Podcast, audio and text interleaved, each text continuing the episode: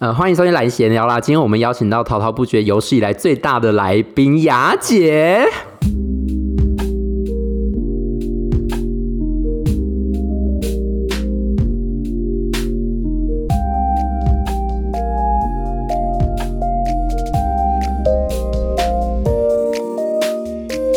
Hello，大家欢迎收听来闲聊啦！今天我们邀请到的是新竹高中我在高中最要好的老师雅姐。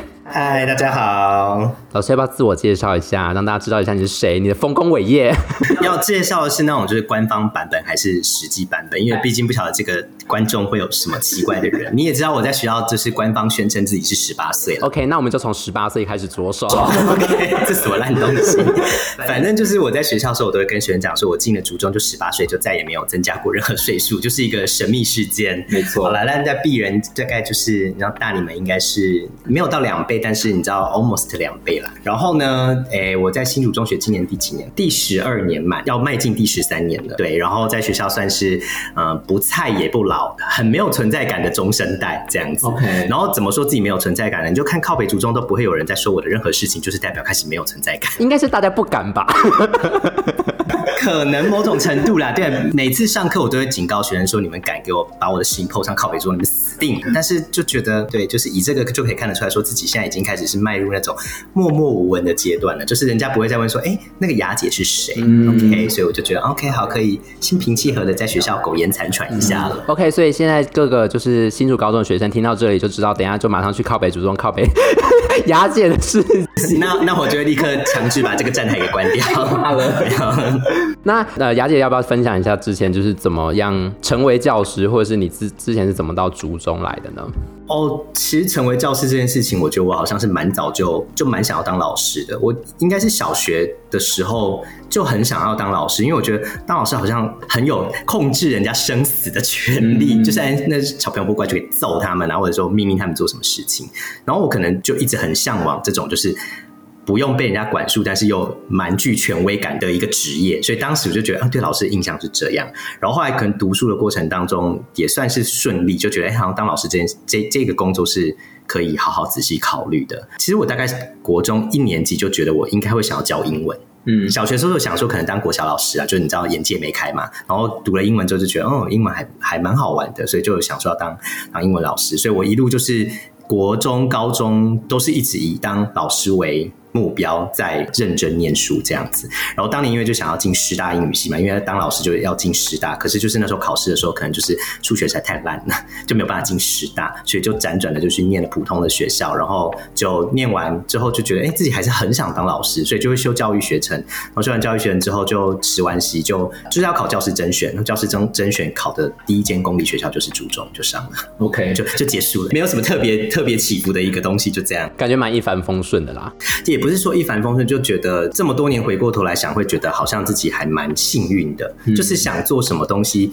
中间没有遇到太多的波折，然后也没有那种像有时候看到学生会为自己的未来有一些犹豫啊、冲突啊、矛盾的点，我觉得我自己好像这一块上面是比较真的是比较没有的，嗯，就是想做什么，然后就还蛮坚决的，然后最后就是好像也还蛮顺利的就。就做到了这样子，就是目标一直都很清楚，这样子。对，应该可以是这样说。嗯、那那时候你不是，因为我听说过你那时候考竹中的时候，觉得天哪，我永远不要再踏入新竹这鬼地方了。那那时候就是 考竹中的时候，你是发生什么事情，或者是对新竹的第一印象是什么呢？其实那个应该我那时候上课跟你们讲的，好像不是讲说考竹中的时候发生，应该是我考清大跟交大的时候发生的。哦 okay、就是我那时候大学的时候跟你们一样是考那个学测，所以其实我没有很老，就是不是那种纯联考年代。嗯就考学测的时候，那时候我是申请入学嘛，然后我记得我那时候就是筛选筛过是清大外文、交大外文跟中央三个学校，然后我那时候考试的时候考清大跟交大的时候，我就觉得天呐，这个城市就是我第一次到新竹，觉得这个城市怎么感觉好无聊哦，嗯，然后那时候尤其是考完清大的时候，印象很深刻，就是站在那个校门口走出来就觉得怎么四周这么的。很很像很偏僻的概念，对对对。然后唯一映入眼帘的就是那个屈臣氏，就那间屈臣氏已经很多年了。嗯、然后人家说，哎，可以去那个清大夜市走一走啊。那我就记得我跟我爸走过去说，嗯、这不就一条破街吗？然后几间摊摊摊贩这样，这有什么 special 的吗？没有。然后就觉得天啊，怎么会这样？好，然后考完清大那时候清大上又是那个人文人文社会社会学院又在那个最山顶上，然后走的脚快断掉。然后我想说，如果我真的来这个学校，接下来四年天天这样走，死定了，啊，就萝卜腿啊。好，然后考完了清大之后，隔隔了一个礼拜就考交大。去考交大的时候就觉得，哎，好像交大就是校园感觉就比较平坦一点。可是那那时候就是跟我爸考完，就我爸陪我去考试，考完之后我们就说啊，那就在学校里面吃饭，就到那个交大外文系的系馆的隔壁吃。我不知道那几餐，反正进去，然后我跟我爸点完之后，我们就。各吃了两口，就觉得好像不太能吃，对，有点对不起那个交大的同学们，但真的蛮不好吃的。我自己是觉得我是不太挑吃的人，但是我觉得，天啊，如果接下来四年在这个地方吃这个东西，我可能胃也就坏掉了。嗯、对对对，然后所以那时候我就跟我爸讲说，我好像没有很喜欢新竹哎、欸，这样子。然后我爸说，你先考上再说吧。就最后就是，就虽然都考上，但是我就觉得我就很不想要来新竹，所以我就选了中央，我就去了。嗯然后就觉得，哎，这辈子跟新竹就是真的很无缘，然后也不觉得新竹哪里特别。殊不知，教师甄选考了第一个学校，竹中没得选，考了就来了。然后说，哦，好吧，就是命中注定要我在新竹活下来。嗯，那你有觉得到竹中之后，跟你原本的想象有差很多吗？你说这个学校吗？或者是整个新竹的氛围啊之类的？新竹的氛围，我觉得跟我想象中差不多。我我常常会跟我朋友们聊说，我觉得新竹是一个应该要夜生活。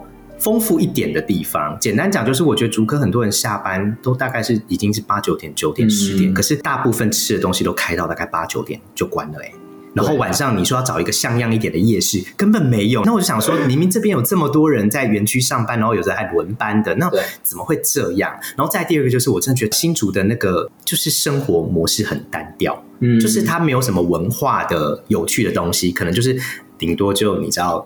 偶尔文化举办什么活动，就这样子而已。然后不像台北那种丰富度，我都觉得，虽然大家一直批评中立很多阿老，可我觉得中立的生活都比他有趣多了。对，所以我就觉得新竹是一个一直对我来说就是一个很很很干的地方。因为像我在台北有时候也会去一些酒吧玩嘛。那在酒吧的时候，你可能在喝的当中，你就会看到旁边有一些很明显他就是下班族，那他就带着他的公事包来酒吧这边，可能 maybe 喝个两杯威威士忌这样子。然后呢，他就是哎、欸、喝完就回家。但是你在新竹真的不会看到有人就是在园区下班，然后还去就是哪里喝一杯这样，真的完全没有。然后即便说你下下班之后想要跟朋友找一个地方谈谈心。聊聊天，真的没地方可以待耶。嗯、你看路易莎几点关？然后早对，然后那个什么星巴克十点可能就全部都已经关光了，就觉得照理来说，这个充满这么多人上班，然后这么多孤单男子的地方，怎么会这么的？对，就无聊，所以我已经在这地方住十几年，就觉得就觉得它就是个工作的地方。嗯，对。那说回到竹中，我觉得我对竹中的印象跟我实际的印象其实是有蛮大落差，因为我我以前在还没有进到竹中之前，对竹中的印象大概就是一一部分是我们以前念书的时候，高中的时候对这个学校的印象，就老师们会说嘛，然后再来第二个就是。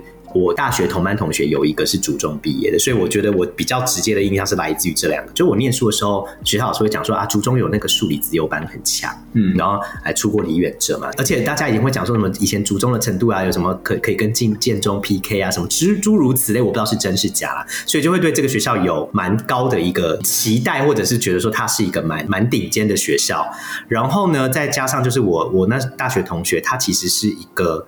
我觉得他是脑筋转的很快的一个人，所以思考思考是很灵活的，但是就是行为举止有一些 比较强。我觉得那个不是强，那个是比较比较色哎、欸。OK，对，因为你知道我们英文系就大部分都是都是女生嘛，嗯、然后他有时候讲话会让你觉得说，我的老天爷，他怎么会讲出这种很惊人的东西？介于性骚扰的一个尺度，我觉得那根本就已经直接是已经是性骚扰，但是他其实那时候我印象很深刻的是。他那时候我们刚搬进宿舍的时候，他竟然邀请我们大家跟他一起看 A 片。我觉得这个是蛮令人对的很惊惊悚的事情。然后我心想说，哇，族中的人都这么的开放嘛。然后你知道我后来多年后教书的时候，偶偶尔会讲到这一段的时候，他们就会讲说，对啊，学长做这件事情不让我们惊讶，我们就是反正怎样，我就觉得哦，OK，好。所以反正那时候就是我对族中印象就是，可能就是一个很好的学校，然后学生是很有自己的想法，然后可能很很灵活的。然后进到学校教这么多年，我觉得的确刚开始教的前几届会让我有这种感觉。可是我觉得越教到现在，我就觉得 我不会讲了。我觉得学校的学生还是很有自己的想法，但是我觉得可能因为校风太开放的缘故，我觉得反而有时候会觉得这些这些这些学生他们在表达自己的想法的时候，他们是不太会去顾及其他人的看法的。所以其实有时候教到最后会觉得对这块是有一点失望的，因为我会期待就是学生可能同理心啊，或者是说对对一些周遭的人事物是有比较强烈的关怀，而不是以自己为本的出发去要求，希望。有很多的自由权或者是什么，嗯，所以这个是跟我想象中有一点落差的。就是我以为这样的学校的学生，他们是会对对社会啊，对一些弱势的人或对身边的人会有很多的关怀感。可是我觉得我们学校可能就是比较欠缺这方面的训练，对对。然后我也觉得就是大概就是这样子，对，就是对学学校的看法是这样。那因为我有很多同学啊，他现在可能就是会想要考教甄嘛，可能在学校都已经上过教程了。那老师，你那个时候有什么特别的经验吗？或者是对于这些同学，你有没有什么特别想要分享的嘞？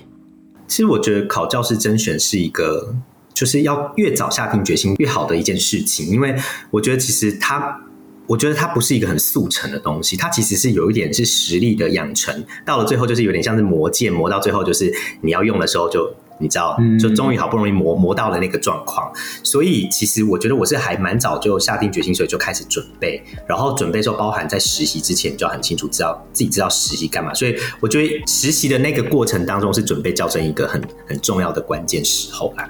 所以如果你有就是身边有朋友想要当老师的话，我会觉得他其实在实习的时候是有很多东西是要预先做好准备，比如说你要呃去看各个不同的老师怎么上课。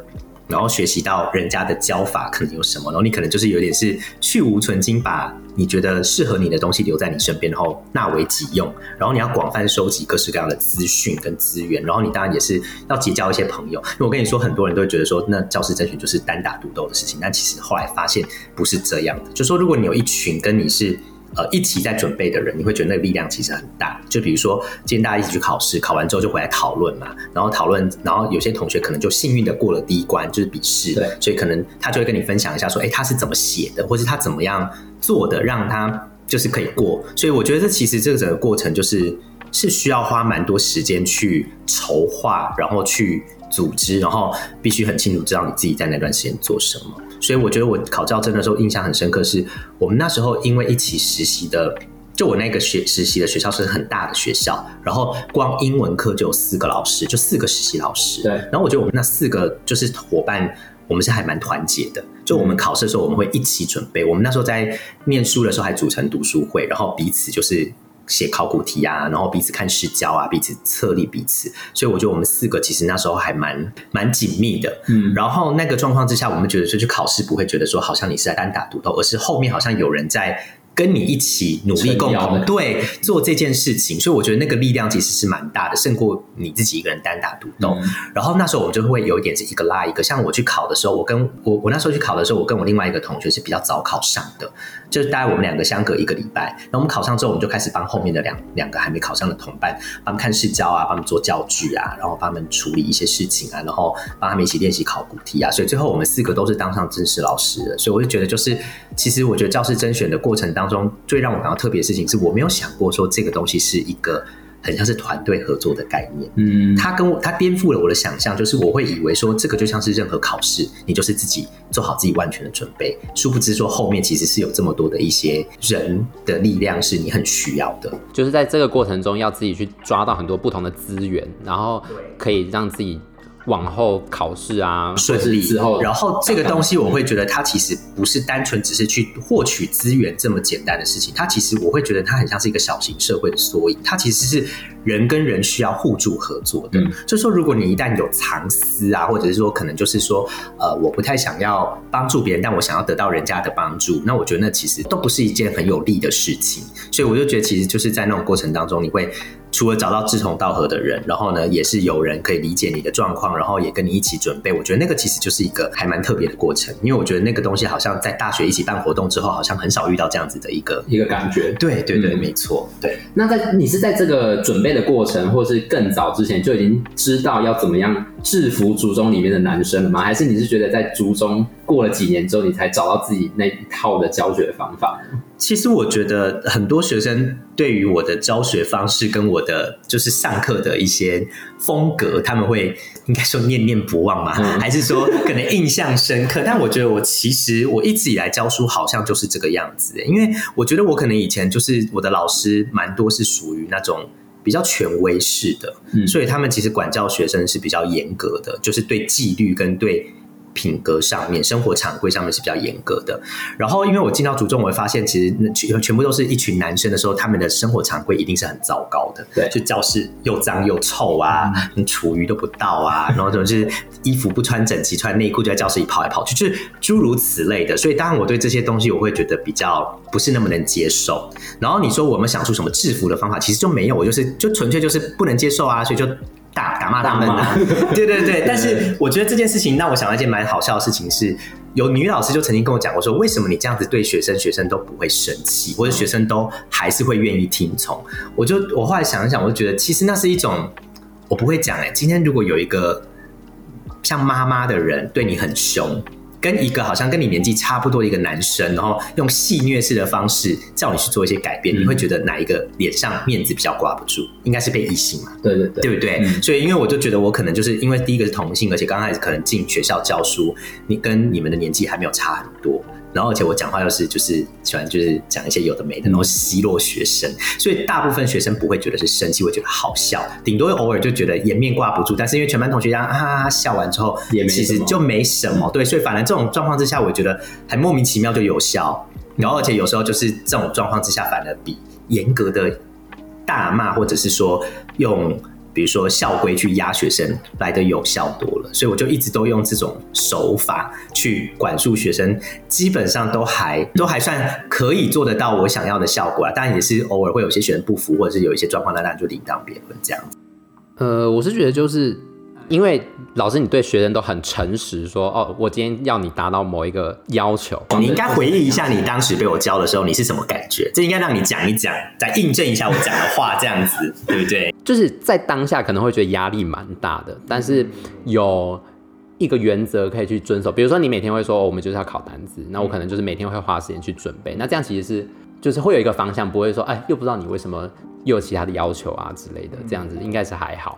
你记不记得我开学的时候都会有一张 policy sheet，很可怕，没做到什么把什么全写英文，对不对？第一节课，第一节就对下下马威。其实我就我也是喜欢有一个原则在，然后遵守原则的人。然后我也跟我以前的就跟一些聊过这件事情的同事讲，我说其实学生都是可以被训练的，但是你不能够朝夕令改。嗯，你一开始有什么规则，你讲的清清楚楚。然后呢，等他们都已经上轨道之后，你偶尔施点小惠，比如说。假设我我记印象中我是收作业比较严格，比如说我叫小老师下呃星期一的那个就是第二节就一定要收来。然后没有收的，我就我就我就我就记他迟交嘛，对不对？所以一开始大家都会很遵守，可突然有哪一天就发现大家习作的状况不太好的时候，我可能讲说，好啦，这个礼拜就饶过你们。嗯、但这种状况时候，大家就会喜出望外，就觉得说老师人真好。可是如果你平常是一个不要求，突然有一天因为大家教的乱七八糟，不不好好交作业，你说好，从下礼拜开始我要求你们星期一都要交出来，这我就觉得不行。嗯，其实这不是就是一个手段，提莫吉的感觉。对，你一开始很严格，但后来慢慢放松，施点小惠，学生就觉得哦，你人好好。嗯，可如果你一开始是一个笑脸，就说没关系没关系，后来因为乱七八糟，你说不行，我现在要求什么？那学生一定会痛恨你啊。嗯，所以我就觉得我应就是做这种事情，就是我一开始就会要求很严格，就像你说的，我会把规则都定出来，然后会告诉你说我的原则是什么，不可以打破。但是在原则之下有一些弹性的东西，时间久了，觉得大家如果都有好好做好，被不是那么不讲人情的人，就会给你一点点空间，让你可以去。稍微游刃有余一下，所以我觉得这个方式对我来说好像都还蛮管用的。还有另外一个层面是，我觉得就雅姐跟我们的距离好像比较近。然后因为像有些其他老师，可能就上课就是来上课，他不会觉得好像把我们当成是嗯真的可以交流的人的感觉，所以所以可能距离感上面也有差。其实我觉得这个东西就是我刚刚一开始讲，就是年纪的问题。因为毕竟我刚考进竹中的时候二十几岁，然后到现在人三十几，将近快四十。我某种程度上面都还会觉得，就是说跟学生虽然说是有大概十来岁的差距，可是会觉得说，嗯，那就很像是自己的弟弟，然后就觉得没什么好计较的。可是我们学我们学校可能有些老师，在我进竹中的时候，他们可能就已经是。四十几到五十岁的，那我就不会把学生当自己的弟弟，他觉得那是自己的小孩。那你也知道，就是说，就会有各式各样类型的老师呢，比如说像你们老师，就是可能有的老师是像妈妈一样，嗯、就是会碎念，然后会管管一些东西，但是又不是真的很凶，这是一种老师。那有些老师是像爸爸一样，啊，爸爸本来就是沉默寡言嘛，就是来把该做的事情，对我数学教完了，我物理教完，化学教完好，我就走人了这样子。对，所以就是有各种各式各样的相处状态。那当然有那种年轻貌美的女老师进来，然后你们就觉得哇，好正哦，然后就会很那个。所以我觉得就是每个人进到学校，他的定位。本来就不一样。然后这个东西会不会随着年龄改变？很可可怜的是，真的会。我刚开始进来就会把学生当自己的弟弟，但是现在我就一转念一想，现在，我都生得出这些小孩了，所以你现在对他们的态度就不会像是弟弟，反而会觉得有点像是，可能就是你兄弟姐妹的小孩。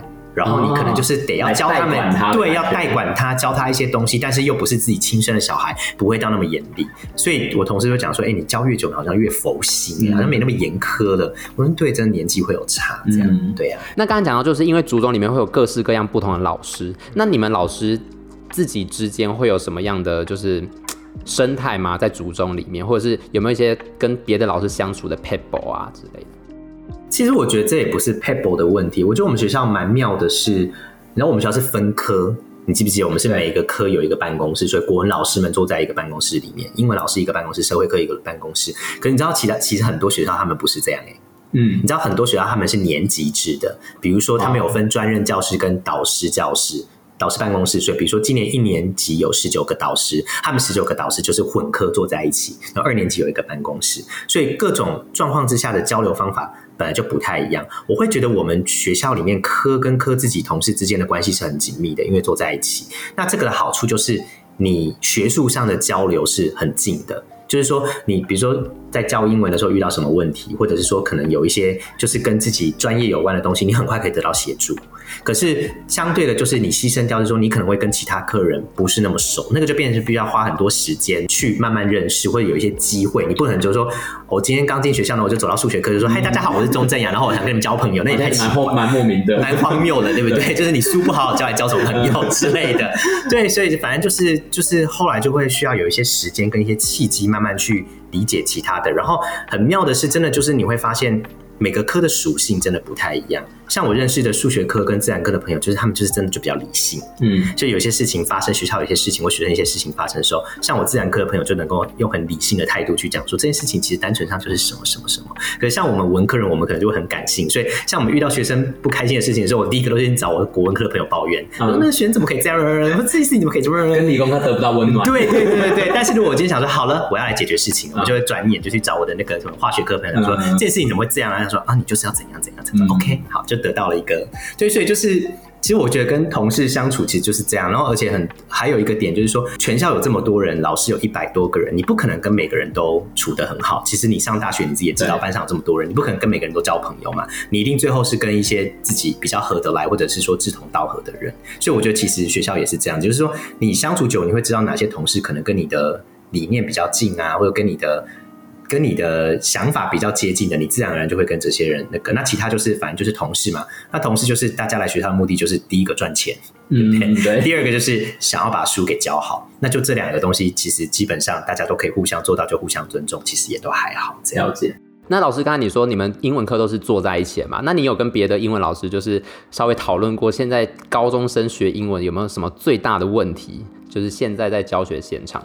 现在我们都大概会一致觉得，现在小孩就是口语能力跟听的能力是比以往好很多。因为你们现在长大的过程中，就是是你们在媒体资讯中长大的，所以等于说你们得到的一些 input 是比。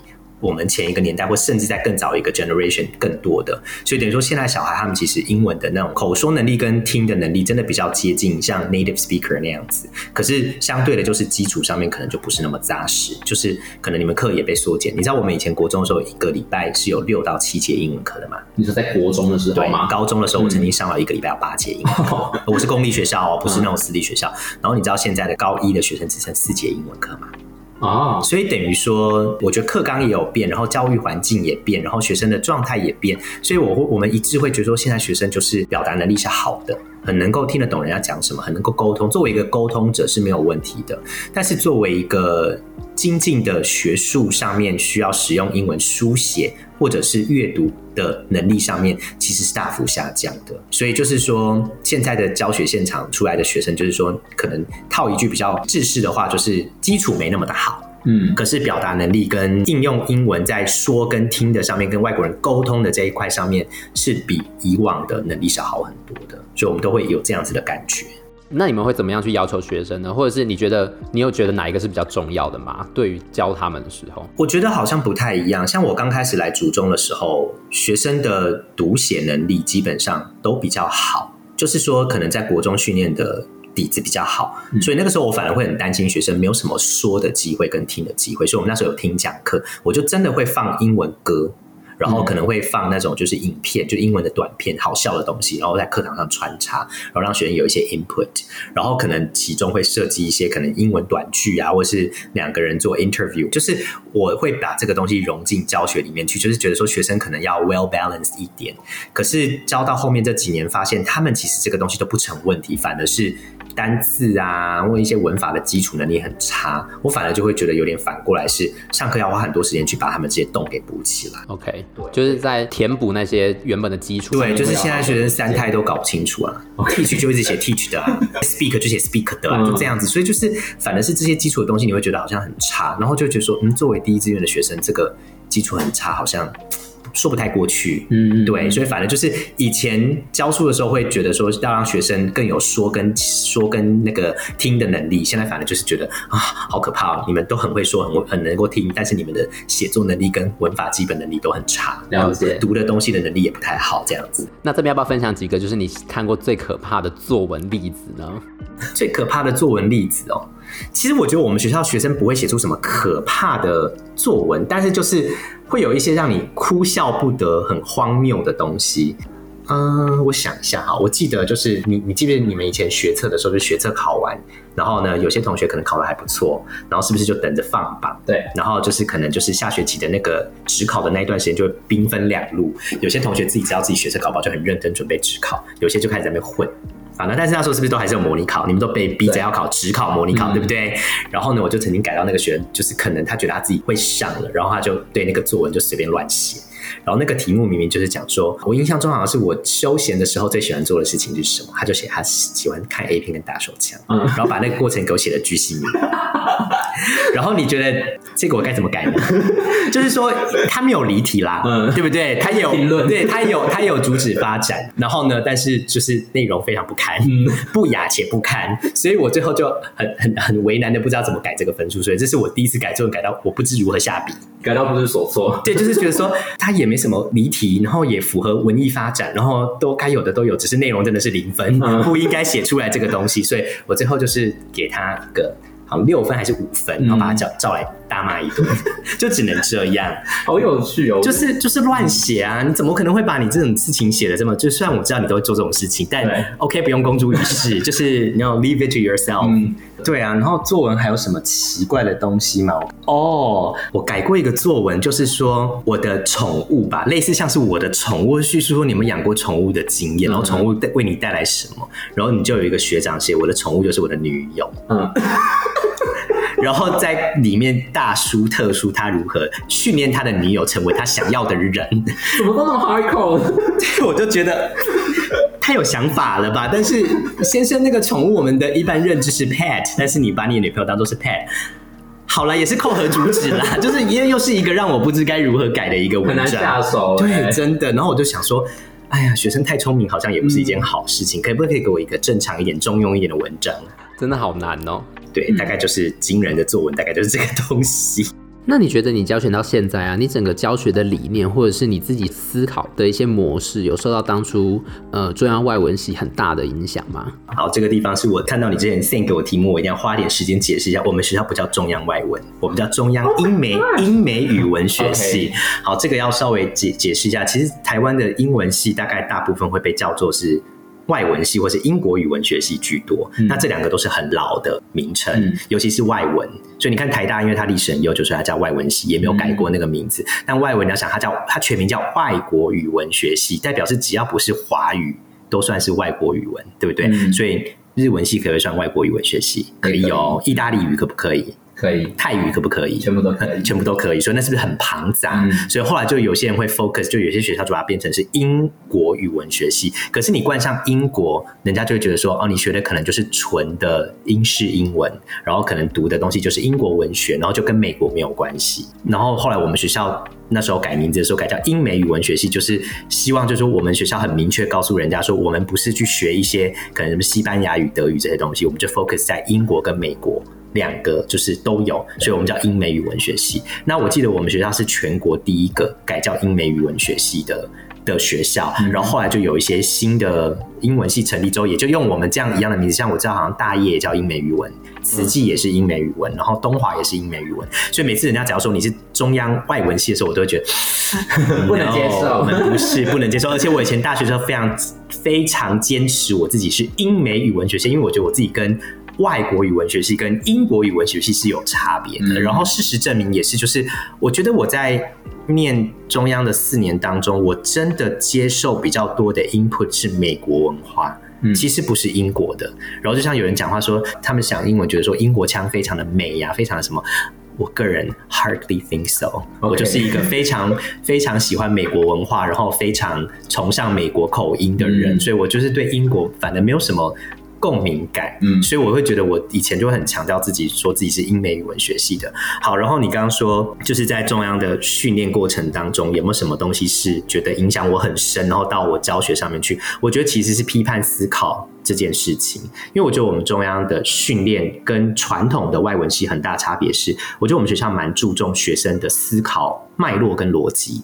然后我印象中很深的是，我那时候去考试的时候，就考申请入学的时候，我就有印象中就是三个学校的外文系做的事情都不一样。就是考试的过程当中，清大那时候考试的时候，它就是只考听力。听力测验完了之后，就给你一个作文题目叫你写，然后那作文题目就是有一篇是在讲科技的，讲半导体对台湾产业的影响。我想说，妈的，什么都乱 写，因为根本就不知道。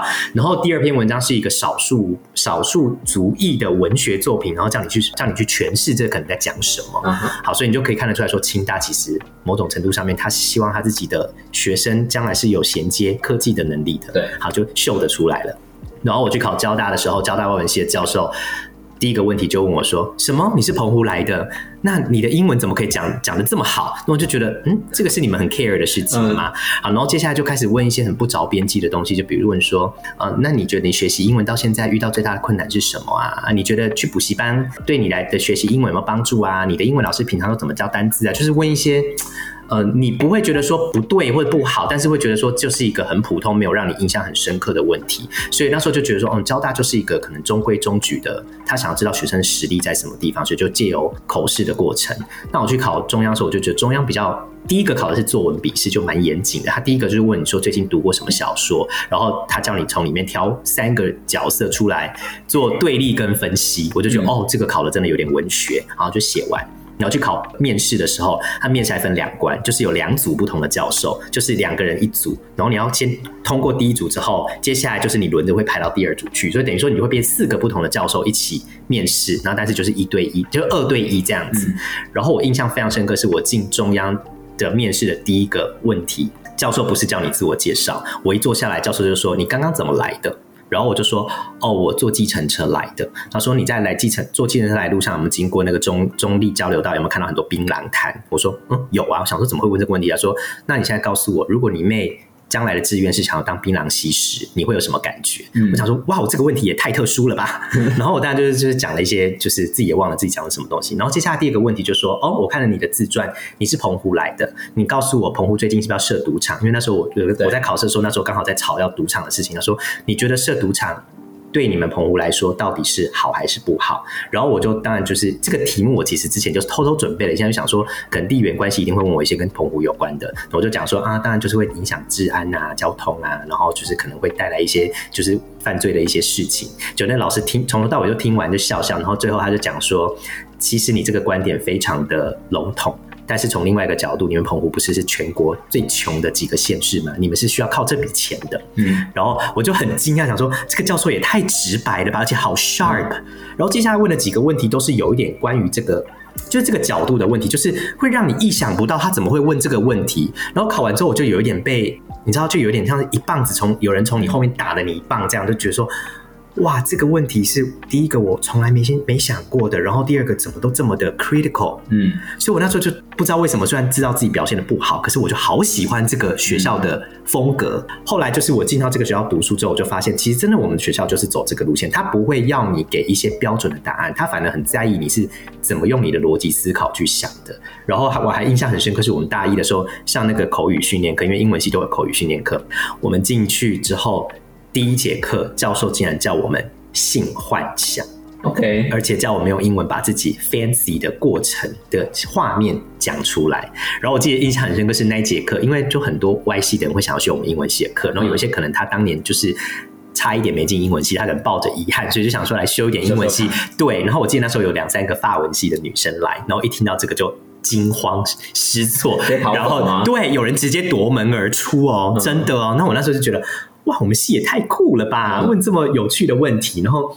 但那时候不会觉得这是性骚扰啊，就觉得说这个戏真的是很重视性别，就是我们戏是走性别路线，然后也非常的在意学生怎么思考。然后就是我觉得这个东西到最后就是让我在学校教学的时候，我会其实蛮在意学生的思考轴线，就是说你可以你有有有一些你自己的见解，但是我觉得你是怎么去组织出这个东西来，跟怎么把这个逻辑呈现的这件事情，对我来说就变成是我教学中很看重的一件事情。然后我也希望我的学生是具备有。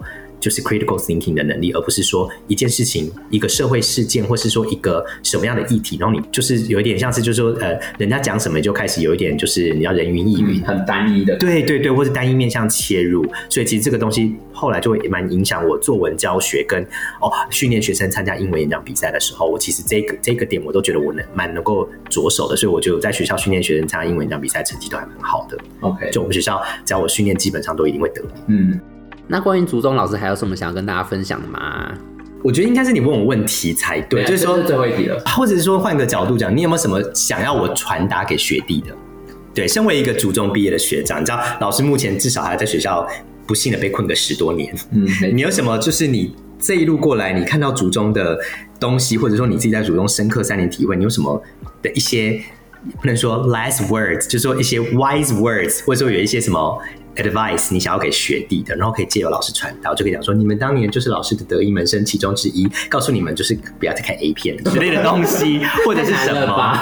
对啊，或者说你有没有觉得对什么竹中有一个未完的一个心愿，或者是什么东西？希望竹中可以做更好的，对，都可以啊。就是你可能想要老师代为转达的，或者说老师在剩下教学的生涯中，如果没有离开初中的话，可以朝这个方向去帮助你的学弟们的。你可以讲。其实我刚才突然想到，就是高中跟大学，我现在能想到最大、嗯、最 shock 的一个 moment 是我在第一次上德文课的时候。嗯哼，我那时候第一次上德文课的时候，我们老师是一个外国人，他就是汉堡来的，他就是德国人。嗯、可是他其实离开德国很久，就是一直到处在呃法国啊，到中国去，然后最后到台湾。所以虽然他不不会讲中文，但是其实他在台湾是适应的很好。嗯，所以他就是会一直跟大家讲英文嘛，就是用英文上德文。嗯、可是那一次很 shock 的是，他发现。应该是每一次都这样，每一届都这样哦。就是那些刚上来的小大一，他们根本不会理老师。就是比如说，我今天随便那个老师随便问一个问题，嗯，可能没有人敢回答。他可能会说：“哎、哦欸，你们台湾是什么样的情况啊？”那就没有人敢回答。或是有没有人要帮忙念一下什么，他就没人敢回答。就他蛮常会突然生气说：“你们都这样子不回答，那这样呃，你们已经是全台湾最厉害的大学生、高中生，那你们还不回答，这样子要怎样？”他有一次就指着我。他就说：“你看连，呃，因为我其实都还是坐在最前面，嗯、所以他就说：‘你看，连这个电机来的小子，他也不会回答我的问题。’就他直接这样讲。嗯，所以我觉得那是我一个很 shock 的 moment，因为我觉得我在高中一定不会回答。嗯，对，就是我在那么多不同不认识的人，然后呃外系的面前，我一定不会做这件事情。嗯，所以我会觉得高中如果。”老师们，或者是那个时候，在整个考试的训练当中，可以训练，就是我要怎么样去表达出我现在真的想要讲的，或者是比如说我已经学英文学那么多年了，我可以真的用英文去讲一件真的比较深入的事情，这对我来讲是很重要的。我我觉得我想要厘清一下这个问题是，你当时啊、呃，第一个问题是当时他是用英文问，希望你们用英文回答，对，对不对？好，那你有没有想过，你当时不回答的心情是？因为出自于习惯，还是是对自己的英文没有自信？你觉得是哪一种？我觉得在我们就是你也知道，我们用外文其实会有一种不自信感，是觉得我们会不会文法错了，或者什么之类的。对，对，对，对，那当然是一个问题。那另外一个问题是，我要在那么多人面前讲，所以心里多少会觉得不是很 comfortable。嗯，这样子。对。嗯、可是那个 moment 是我一直在大学都记得的 moment，因为我会觉得。我虽然学了那么多专业的东西，但是我没有办法把它真的用上。那我到底要学它干嘛？了解。对，那所以会变成我在大三、大四，我就会一直强迫自己说，我学了德文，那我真的要去使用这个语言。所以我现在可能讲德文比讲英文还顺，是因为 我觉得就是这件事情是我很重要的 keep in mind 的一个点，所以会让你知道说，这会让你提醒自己说，就是今天如果有人问我问题，我即便可能有不确定感，或是有点不自信感，我还是要想办法去使用它。对，纵然我非常害怕，了解。可是因为我想到是另外一个点，就是说，我觉得你说你那时候在高中的时候不会回答，可是高中的时候不回答的原因，其实是因为那是一种习惯。你有没有发现，就是很多学生就是觉得说，反正老师问问题，一定会有人回答。不会是我，我就不用答，嗯、或者讲说啊，老师问一问他，最后没有人答，他自己就会答。嗯，可是因为就是因为大家都是来自于这个习惯啊，对，所以到大学就会变得好像哎、欸，大家都很。习以为常这件事，对，所以其实这就是对我来说，我会听出两个不同的概念。第一个就是可能我会要让我的学生知道说，当老师在问你问题的时候，他不是要得到正确答案，他是就是要你说说东西，然后可能让你大家交流一下，对大家交流一下，让你有一个机会可以表达一下你的想法，这是第一个。第二个就是你可能提最后提到说，为什么学了这么久的英文，却还是有这么大的不自信感，或者是说怕犯错、怕文法问题，然后不敢开口。其实我觉得这两个都是。可能我都会要想要知道的问题，那但是我觉得第二个问题现在是比较好一点的，比起你们可能更早，或者是我在更早教学的时候，学生根本是真的，即便是英文读写能力很好，他不见得敢说，嗯，这个就是可能是台湾一直以来的一个存在的问题。但是我觉得其实现在对我来说比较严重的是我刚刚提的第一种，就是学生把它当做一个漠然，就是漠然回应，就是觉得它是一个很正常的事情，就是说反正老师也不是指名道姓叫我回答，我干嘛回答？对对，我觉得我们学校这个都比较冷漠，就是真的有时候问说，哎对，说啊、呃，那你们那个什么，嗯，就是对这件事情有什么看法、啊？那学生可能就死气死死气沉沉，嗯、你可能要说来二十八号，对，所以二十八号可能才会讲说还好，对，对，也不知道，对，有没有办法长，就是你有没有办法？教出学生是说，就他必须要可以表达自己，可以跟别人交流，然后同时又尊重别人，这其实还蛮困难的一件事。对啊，这个就不是这个就不是英文的，应该是说这个不是在教他英文的能力了，而是说怎么在培养他的这个特性。对对对，让他可以就是有这个 ability 去做到这件事情。对对，哇，这个真的是一个蛮大的问题。好，但是我会我把这件事情谨记在心。嗯，因为我想说，我以前如果是大学的话，我敢不敢开口讲？我觉得我是敢讲的那个人。其实我觉得我讲出来也不会到多差，但是我就是觉得 not me 哦。可能刚才你也讲到说那个是因为是德文科，所以有很多各系的人在，然后你可能会觉得说我是电机系的，对，我不能讲太烂会丢脸。可是我们可能是英文系的课堂上，老师问你就回答，啊，反正就是这样，嗯、同学们都知道你大概怎么样。好，这件事情我会认真的思考。因嗯，我觉得这个很棒啊，非常好啊。就是这件事情是我大学一个很 shock 的 moment，应该也是改变我大学生活很。